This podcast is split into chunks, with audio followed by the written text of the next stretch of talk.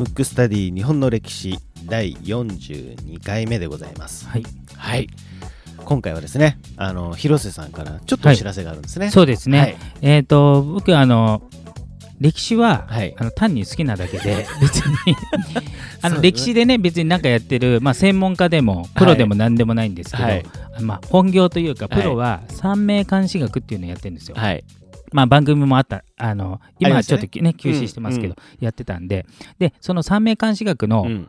えー、とホームページもともとあったんですけどさらにリニューアルして、はい。あの一般の方でも見やすいようにしまして、まあ、うん。うんこのラジオも含めてうん。ホームページに載ってますので、はい。まあ、もしよかったら三名監視学マクトゥーブスはい。多分検索していただけると、うん。新しいホームページ出てきますので、はい。よかったら覗いてみて。そうですね。はい。あのぜひ皆さん、はい。あの覗きに来て、はい。はい。冷やかしでもいいですね。そうですね、はい。もうそっちが本業なんで いろいろ書いてありますのでですね。もしよかったら聞いてください。はい、はい。ということでですね、はい。あのまあもう年末になってね、だいぶ寒くなってきましたけど、ね。そうですね。あのどうですか体調とかは？いやーもうねでもうやっと咳が収まりましたけど、はい。なんか今年の風咳すごくて、ね広瀬さん咳出てましたね。本当にもうね医者に何回も行って強力な咳止めももらっても全然ダメで、でもやっと収まって、よかったですね。で北海道行ったり来たり、はい。今北海道も割と行ってるんではい。北海道マイナスなんですよ、うんでまあ東京は暖かい時もありますけど、うん。まあその寒暖差にやられて、大変ですけど。寒暖差って結構きついですよね。そうですね。い。やこんなあの 世間話みたいなことではい、はい、始まりましたが、はいはい。えー早速ですね、はい。えっ、と、リクエストフォームの方を読まさせていただきます。えーラジオネーム、シミヤンさん、えーはい。リクエスト人物出来事、松永久秀、はい。えーいつもお風呂に入りながら楽しく拝聴しています。今度はお風呂ですね。お風呂ってすごいですね。ね前回スポーツジムでしたけど新しい、はい。でもいいですね。いいですね、はい。あの、こういう、あれですね、あの、リクエストの時に、うん。こういうところで聞いてますって、うん。あの、書いてもらえるとなんか、楽しいですね。そうですね、ん。はいえー元から歴史には興味があったのですが、はい。どうしても敷敷居が高いイメージがあり、はい。どんな本を読めばいいのかわからずくすぶっていたところに、このポッドキャストに出会いましたと。はい時系列完全無視がとても 斬新で、はい褒めていただいているんですよね、これね。そうですねありがたいですね。はいえー歴史は好きなところから自由に楽しめばいいということを教えていただいております。えーさて、リクエストは松永久秀です。えー理由は、なんだか悪者感がプンプンするのにすごく優秀ですぐ裏切るイメージがあります。そしてすごい茶道具もたくさん持っていると聞きました。お金持ちだったのでしょうか？とても気になります。えー優しいほんわかエピソードもあったら聞きたいです。えー時代が飛んでも大大歓迎です。気長に待ちますので、ぜひともお願いします。これからも応援しておりますと。なるほど。はい。ありがとうございごます。丁寧にありがとうございます。じゃあちょっとね、はいちょっとお言葉に甘えて、はいまあちょっと気長に待ってもらうっていうことで そうですね。ちょっと、飛びましょうか。はい、あの、シミアンさん、気長に待待っいただいて、いただいて、はい。あのどこかでやろうかとは思うんですけど、はい。また飛んで、はい。まあ、前回とちょっと似てるんですけど、はい前回ちょっと初めて実業家の小林一三をやりましたけど、はい今回はうん。実業家というのか、はい。もう会社行きます。はい。会社でね。会社行きます。はい。うんまあ、会社っぽくない会社行きますね。はい。えっ、と、鈴木商店鈴木商店。ううんんこれはもう文庫は知ってました？僕はね、名前だけですね。うん。なんかね、鈴木商店多分ね、全然知らない人多いと思うんですけど、うんあの、なんかそこらの駄菓子屋みたいなね、普通の名名前ね。前してますけど、これも大財閥ですから。うん。あの当時は三井三菱と匹敵するまたはそれ以上じゃないかっていううん財閥なんですけど、はい。名前があの鈴木商店なんで そうですね。非常に分かりにくいんですけど、うんあのちょっと僕この日本うにん。こんだけ、まあ、すごい会社があったと、まあ今ないんで、はい。まあ、潰れたってことなんですけど、はい。急激に広がった、まあ、いわゆる、まあ、大正とかの大正とか、まあ、昭和初期とかの、はい。まあ、新興財閥の典型なんですけど、うん。あのまあ、新興財閥何個かあったんですよね、今残ってる日産とかも実はその時の新興財閥なんですけど、はい。ちょっと鈴木商店を取り上げようと思うんですけど、あ行ってみましょうか。はい。でまずね鈴木商店は名前が鈴木商店だから。ななんだろう笑っちゃうんですそうです。よ これだからもう財閥ですよ。だからはい。三井と三菱住友とかと同じだと思ってください、うん。うん。で、えー、と名前が鈴木さんなんあ鈴木なんで作ったのは鈴木さんなんですけど、はい。作って、えー、と割と早めうに、ん。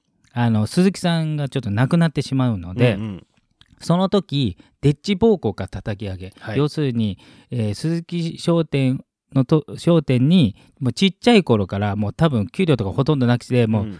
デッチ暴行でぶち込まれた金子直吉っていう人がはい。この人が僕からするとスーパーなうん。経営者で、うん。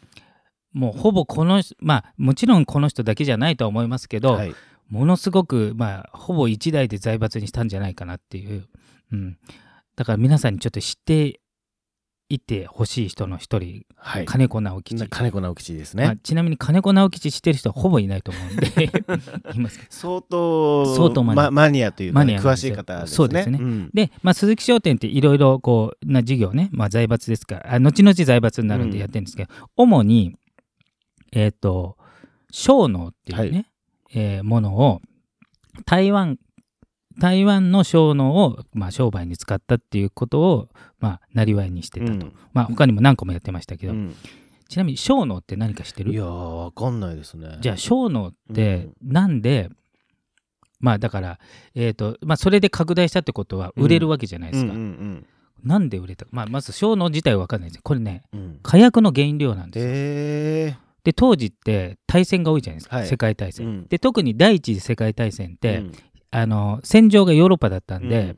要するにアジア関係ないから、ヨーロッパの戦争で使われる火薬とかをアジアの国とかがこう輸出してたんで、うん。その時にだから成金がいっぱいできてもう超攻撃なんですよ、うん。日本は。うん。戦争が遠くで行われてそれの調達が大体えー日本とかだったんで、はい。それで大儲けしたわけですよ。うん。で当たり前ですけど戦争だからうん。火薬使いまくりじゃないですか、そうですよね。だからもうバンバンバンバン売れて、でさらに台湾っていうのは台湾総督府っていうのは、まあ、当時の台湾は日本領ですから、はい。えーそれは日清戦争っていうのでね、うん。あの勝って、えー、と当時の国際法上合法的に、うん。あの台湾は日本の領土うん。になってたんですね。だから、えー、と今でもね台湾行くと昔まあちょっともう少ないですけど、うん。おじいちゃんおおばあちゃんだとあ日本語で喋れる方がいいらっるとかしゃいますよね。うん。うん。あちなみにあのまた脱線しちゃいますけど、はいあの台湾に新高山っていうのがあるんですよ、はいはいありますね。あれね富士山より高いんで、おだからー当時は日本一の山は新高山です。なるほど。うん。あの高さ的にはね。高さ的にはね。まあ象徴的にはもう富士山はね、うん。あの一番ですけど、うん。うん。そうそう。で置いといて。で台湾のまあその総督府と割とそのまあズブズブの関係でなるほど。で大発展していくんですけど、うん。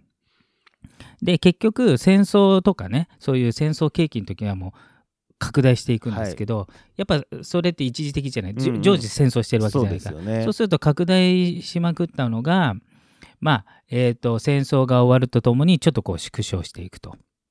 でその過程であの台湾の、うん。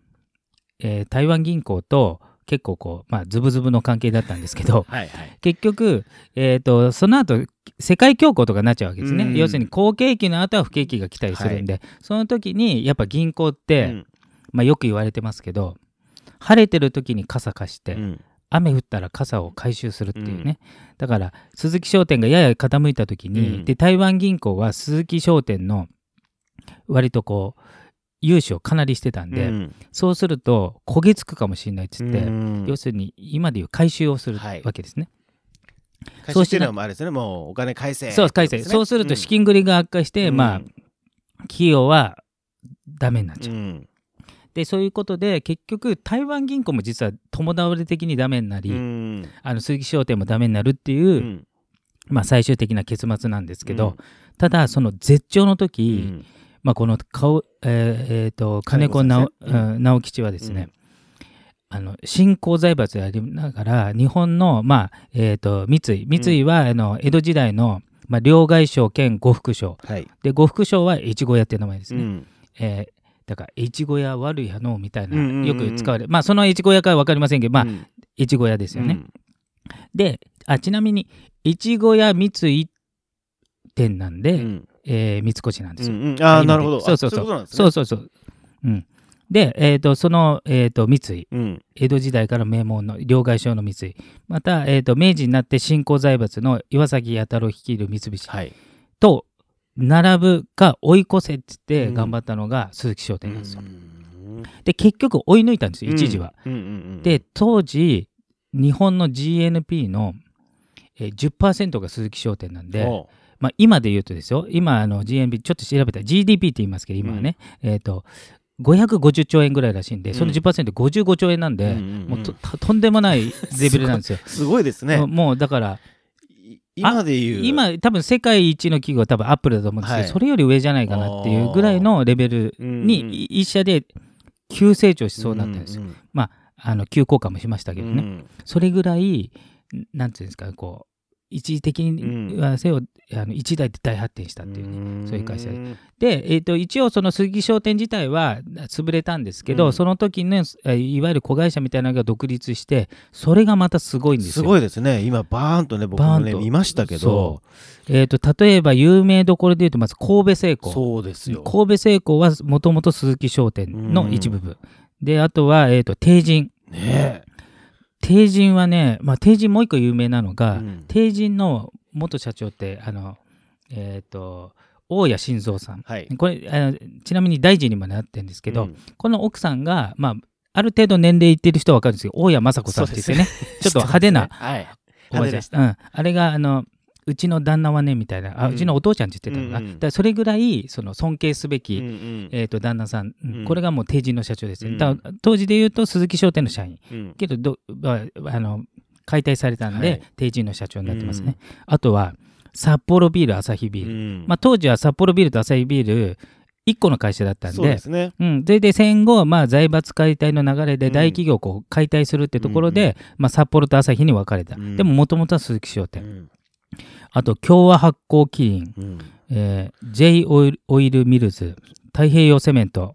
すごいですね。IHI とかもなんですそう、ね。石石川島播磨重工、はうん、あと昭和産業昭和シェル石油、三井化学、うん、あとは、えー、と昔日商岩井ですね、うん。今双日っていう名前ですね。あと日本海運、あと三井住友、えー海上火災保険、三菱レーヨン、あとプルデンシャル、ジブラルタフラファイナンシャうん。ル生命保険、これ全部鈴木商店です。ねなんかこれうん、他にもねゴロゴロはゴロゴロ、今ねそう、代表的なのだけでこれなんで、それを、まあ、まあ、ぼぼまあ、いろんな人が関わってて、やっぱ金子直吉が急激にでかくして、まあ、その、その一部が今の日本でも大活躍してるうん。大企業。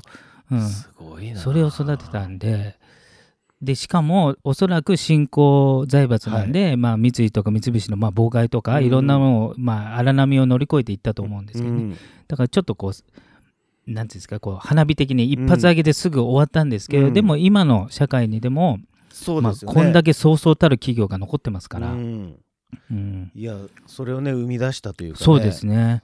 だから僕はね、割とね、しかもちょっと人間臭いね、デッチ暴行から、要するに小僧から立ちゃ叩き上げなんで、うん。ちょっと人間臭い、うん。ちょっと古臭い経営者なんですけど、うん。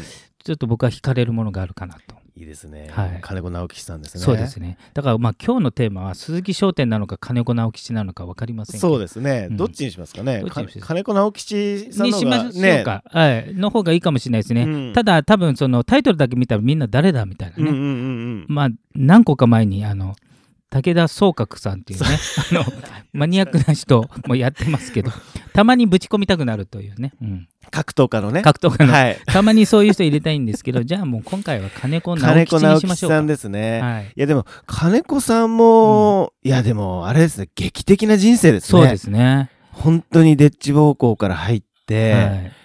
ガーンっていろいろやって世界的企業ですよね、おそらくね。はい、そうそうそうそう。ん。になってでボーンってトンさんまで行ってみたいなね。そうなんですよ。すごいな。すっごい人生なんで。ねえ、うん。まあある意味楽しいでしょうね。そうですね。ん。だから割とねやっぱりそういうえっ、とえーまあ明治とか、うん。そういう動いてる時代って、うん。ものすごくなんていうんですかね一代でそんなに上も下もあるのみたいなうんうん。人生の方って割といるんですけど、そうですね。その中の典型の方なんで、じゃ今後ね、なんかそういう方もね、ちょっと、ね、そうですね、取り上げていきたいなと思いますね。はい。はい、えー、じゃあ今回のテーマはですね、金子直吉でした。